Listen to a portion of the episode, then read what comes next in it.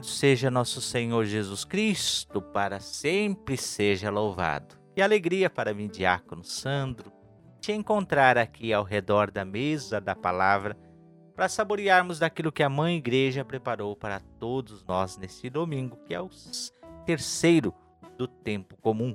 Estamos no ano A. Saúdo a você que me acompanha pelas rádios Arca da Aliança Joinville, Arca da Aliança Blumenau Saúdo você que me acompanha pelos grupos de WhatsApp, por onde a gente dispõe essa meditação dominical. E claro, saúdo também a você que me acompanha através do podcast Palavra e Presença, encontrado nas plataformas digitais por onde é disposta essa meditação dominical. Sempre é uma alegria encontrar você, que assim como eu tem sede, fome da palavra de Deus desse encontro com Cristo Palavra, que nos alimenta, nos sustenta para a caminhada. Hoje, como já disse, estamos no terceiro domingo do ano A e as leituras que compõem a liturgia deste domingo estão espalhadas da seguinte forma na Sagrada Escritura. Primeira leitura, Isaías capítulo 8, versículo 23b até o 9, versículo 3. O salmo de hoje é o Salmo 26 e traz como refrão: O Senhor é minha luz e salvação. Vamos dizer juntos? O Senhor é minha luz e salvação. Segunda leitura tirada da primeira carta de São Paulo aos Coríntios, capítulo 1, versículo do 10 até o 13 e depois o versículo 17.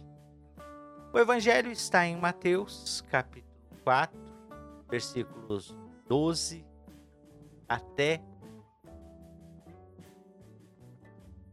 Ao saber que João tinha sido preso, Jesus voltou para Galiléia.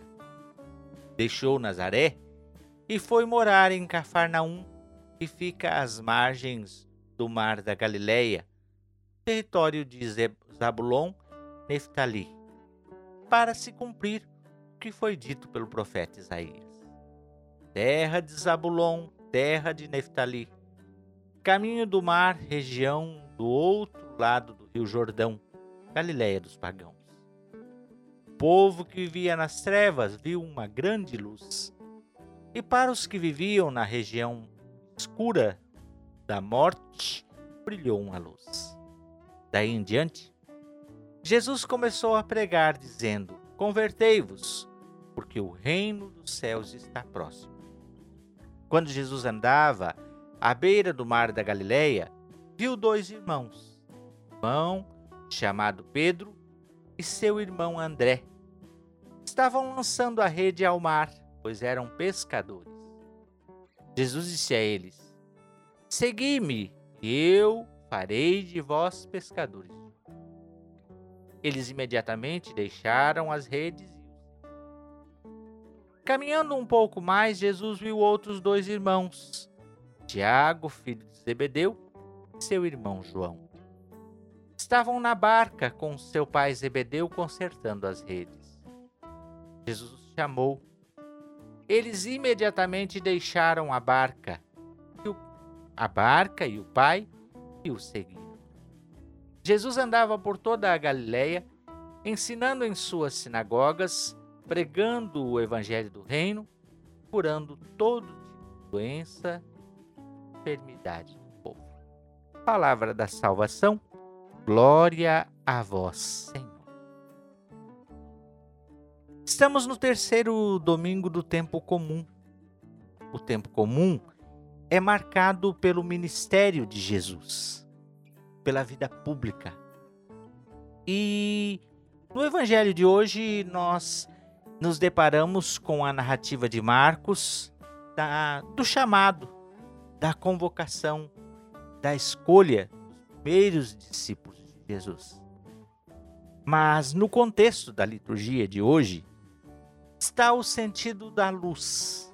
Jesus, a luz dos homens. Jesus é essa luz que vem para brilhar nas trevas. Trevas aqui é sinal de estar perdido, de estar desencontrado, de estar sem não saber para onde ir. Sempre quando bate a escuridão na nossa vida, as noites escuras da vida, a gente não sabe muito para onde ir. E Jesus é esse que vem para iluminar o homem e o ilumina através da sua palavra e da sua presença. Sempre nessa dinâmica. João Batista agora está preso. Jesus volta para Galiléia para cumprir a profecia, profecia essa que está descrita na primeira leitura de hoje, né? É o texto da primeira leitura. Uma das características do Evangelho de São Mateus, Mateus é aquele que escreve para os, os judeus ou os judaizantes, aqueles que tinham vindo para o cristianismo a partir do judaísmo. Eram judeus e se converteram ao cristianismo. O cristianismo nasce a princípio de duas vertentes, do judaísmo e do paganismo. De dois povos, de duas realidades, Jesus faz uma, unidas em si mesmo. Unidas na sua palavra, no seu ensinamento e na sua vida. A Mateus escreve então para esses que tinham vindo do judaísmo, para dizer o quê? Que Jesus é o Messias, Jesus é o prometido. Em Jesus se cumpre todas as profecias. A dinâmica do Evangelho de São Mateus, se você for ler ele, frequentemente ele está dizendo: olha, isso se aconteceu para se cumprir o que foi dito pelo profeta. Em Jesus se cumpre todas as profecias. Se havia algo que foi profetizado através do, da boca do profeta por inspiração divina, na pessoa de Jesus, cumpre. Se lá atrás o povo de Israel foi meio que desprezado, agora surge a luz. Mas é interessante que é preciso se deixar iluminar. Quando a gente foge da luz, a luz brilhou nas trevas diz o evangelista, mas infelizmente, como cita João no seu prólogo, alguns preferiram as trevas e não vieram para a luz, não se deixaram iluminar. Agora, aqueles que se deixam iluminar, gera na sua vida uma transformação. Jesus aparece então e começa a pregar. E sua pregação é uma pregação que chama a conversão. Convertei-vos, porque o reino dos céus está próximo. A palavra de Jesus sempre nos impele a uma mudança. É impossível encontrar-se com Jesus, com a sua palavra, com o seu corpo na Eucaristia, continuar a mesma coisa. Só que essa mudança acontece a partir de um relacionamento com essa pessoa que se chama Jesus Cristo, que está vivo no meio de nós, é o mesmo. Esses dias nós, eu e a Josana, nos encontramos com uma moça e ela fez uma entrevista conosco para a gente participar de uma, de uma questão. E nós falávamos sobre Jesus para ela e ela dizia: Poxa, que bom seria se nós pudéssemos conviver com Jesus aqui. E eu dizia: Não, não é bom seria. Que bom é, porque nós podemos conviver. Porque Jesus Cristo não é uma ideia. Jesus Cristo não é como nossos entes queridos que partiram e que nós encontramos, os encontramos na lembrança, nas fotos, nas memórias boas. Não. Jesus Cristo é alguém real, vivo, presente no meio de nós. É uma das grandes temáticas do Evangelho de São Mateus e é até a resposta, porque todos os evangelistas escrevem e querem dar uma resposta à pergunta: quem é Jesus? Os quatro relatos do Evangelho foram escritos para dizer quem é esse Jesus. E para Mateus, Jesus Cristo é o Emanuel, o Deus conosco. Eis que estarei convosco todos os dias até o fim dos tempos. Lá no finalzinho do Evangelho de São Mateus, do relato do Evangelho de São Mateus, ele vai deixar colocar na boca de Jesus essa palavra. Quando Jesus diz aos seus discípulos: Olha, ide evangelizai, porque eis que eu estou convosco. Não é eu estarei, não é que talvez, eu estou, ele está no meio de nós, porque ele é alguém vivo.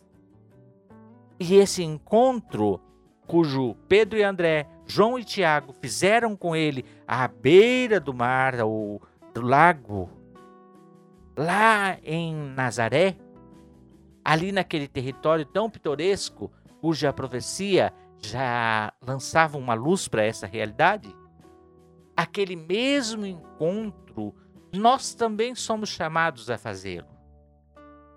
Um encontro com essa pessoa que continua passando à beira da praia, na margem. É interessante porque Jesus passa na margem, sempre ele está na, na divisa entre eh, territórios, né? Ele passa pela margem para encontrar quem ali está, quem ainda não está no centro, para trazer para o centro.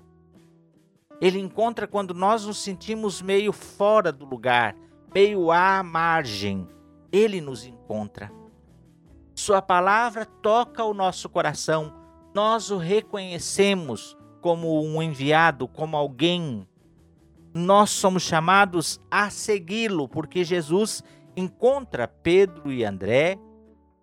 E eu sempre penso que esse encontro não é um encontro casual. Pedro e André escutam a pregação de Jesus e, por causa da palavra, lançam as redes ao mar. Por causa da palavra, seguem Jesus. A palavra de Jesus é uma palavra que nos seduz, como diz o profeta Jeremias. A palavra de Jesus é uma palavra que nos ilumina e nos arranca da escuridão, da morte, da tristeza, da, da vida sem sentido. Jesus, com Sua palavra, toca o coração de Pedro e André e os convida a segui-lo. A palavra nos impele à conversão. Pedro e André vão viver um profundo processo de conversão e é interessante porque ele vai dizer: Olha, de agora em diante eu farei de vocês pescadores de homens. Continuam pescadores, mas agora pescam em outros mares. A palavra de Deus tem o poder de nos tocar e converter o nosso coração, as nossas intenções, mudar o rumo da nossa vida. E isso não é apenas teoria. É um encontro com Cristo que toca-nos com Sua palavra. E também vai tocar os dois filhos de Zebedeu, Tiago, João, vão também ser encontrados por Jesus. Na mesma dinâmica, ambos pescadores consertando as redes e deixam seu pai, as redes, a frotinha de barco que tinham para seguir Jesus. Ambos deixam a segurança humana de um empreendimento humano que era bom, que era bacana, show de bola, necessário para viver uma insegurança divina. Há uma metanoia, há uma conversão na vida destes homens, há uma transformação. Porque a palavra de Deus, a palavra de Jesus, precisa tocar o nosso ouvido, penetrar no nosso coração e exalar por uma atitude diferenciada uma mudança de vida cujo vai acontecer na vida de André, Pedro e André, Tiago e João. Mas é interessante que só quem tem o poder de fazer isso é o próprio Cristo. A segunda leitura de hoje lá está. A comunidade de Corinto muito rica em carismas, uma comunidade viva, mas dividida Alguns se diziam de Paulo, outros de Pedro, outros de Apolo, outros de Cristo, estão divididos. E Paulo vai chamar a atenção e dizer: não, gente, o nosso centro, nós somos de Cristo. Pedro evangelizou, Paulo evangelizou, Apolo evangelizou, os discípulos que se tornaram apóstolos evangelizaram, mas ambos nós somos de Cristo. Porque Ele é o centro. É Ele que nos ilumina. É Ele que tem palavra de vida eterna. É Ele que é a nossa luz e salvação, como diz o salmista. De quem eu terei medo?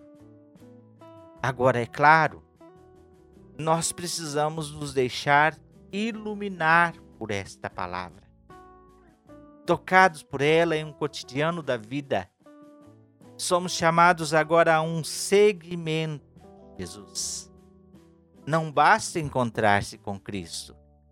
Encontrar-se com Cristo é uma graça. Eu confesso para vocês que eu não sei o que me levou a um encontro pessoal com Jesus Cristo e eu não posso negar isso. Eu não sei porque eu não tive grandes esforços ou grandes atitudes. Mas uma coisa eu sei: ele me encontrou, eu me encontrei com ele. E a partir daquele dia mudou o rumo, mudou a direção da minha vida. E claro, esse encontro não pode ficar só lá 27 anos atrás. Precisa ser diário, aqui e agora, e mudar a direção da minha vida. Às vezes no dia a dia nós estamos na escuridão, sem saber para onde ir, sem saber o que fazer, como fazer. Nós nos pegamos nessas realidades todos os dias, mas nós precisamos buscar na palavra, na Eucaristia, na oração, essa luz que vai como um facho indicando o caminho a seguir. Eu lembro que sou do interior e nós fazíamos muitas novenas às noites e sempre ia alguém com um facho de luz, uma lamparina, uma louca, como nós dizíamos né, no interior, aquele facho de luz e ia na frente indicando o caminho e nós seguíamos a luz para chegar na casa de alguém, para fazer um passeio à noite não tinha luz, às vezes não tinha lua, então aquela lamparina era para nós um marco de direção. Assim também é Jesus. Precisamos segui-lo. Mas não basta encontrar, é preciso seguir. E seguir até o fim da nossa vida, dos nossos dias, buscando estar cada vez mais perto desta luz. É interessante que, a partir do encontro com Jesus Cristo, ele nos ilumina. Nós somos chamados a fazer um processo de purgar, de nos purificar, para estarmos cada vez mais unidos a Ele.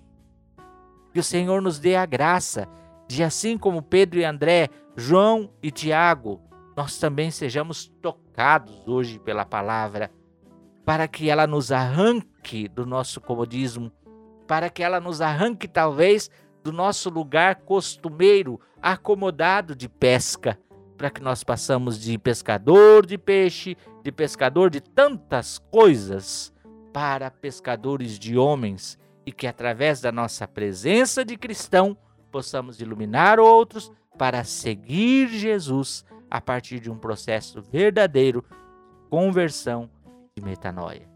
Que Deus nos dê esta graça hoje e sempre. Ao encontrar com Ele, não fique apenas na foto, o dia que eu encontrei com Jesus. Não, segui-o, porque Ele te conduz a um caminho de vida eterna. Ele te salva da tristeza, Ele te salva do medo. Em nome do Pai, do Filho e do Espírito Santo. Amém. Até o próximo domingo, se Deus quiser. Tchau, tchau.